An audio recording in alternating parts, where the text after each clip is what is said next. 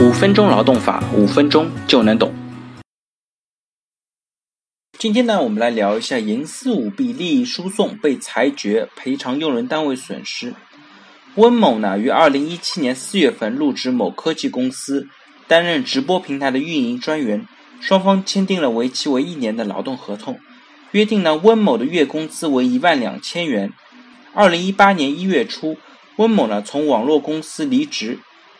二零一八年二月份，网络公司内审部门通过调查发现，温某在职期间利用职务之便，未经申报，私自批准亲属在网络科技公司直播平台上设立并运营工会，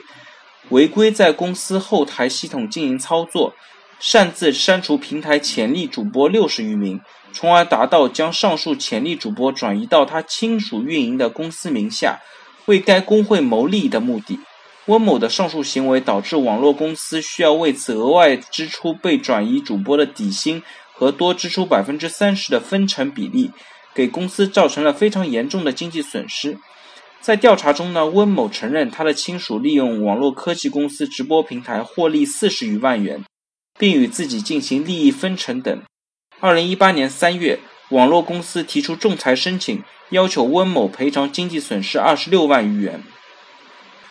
仲裁委在审理后认为，温某在明知网络公司相关规定的情况下，利用其职务之便，营私舞弊，为其亲属进行利益输送，为网络公司造成了非常巨大的损害。故综合温某的工资标准、工作期限、工作期间获得的劳动报酬，在调查中自认和行业特点等因素，酌定温某向网络公司赔偿损失八万元。那对于这个案件呢，因为营私舞弊给用人单位造成了重大的损害赔偿，而它发生地在北京。那北京市的工资支付规定呢，规定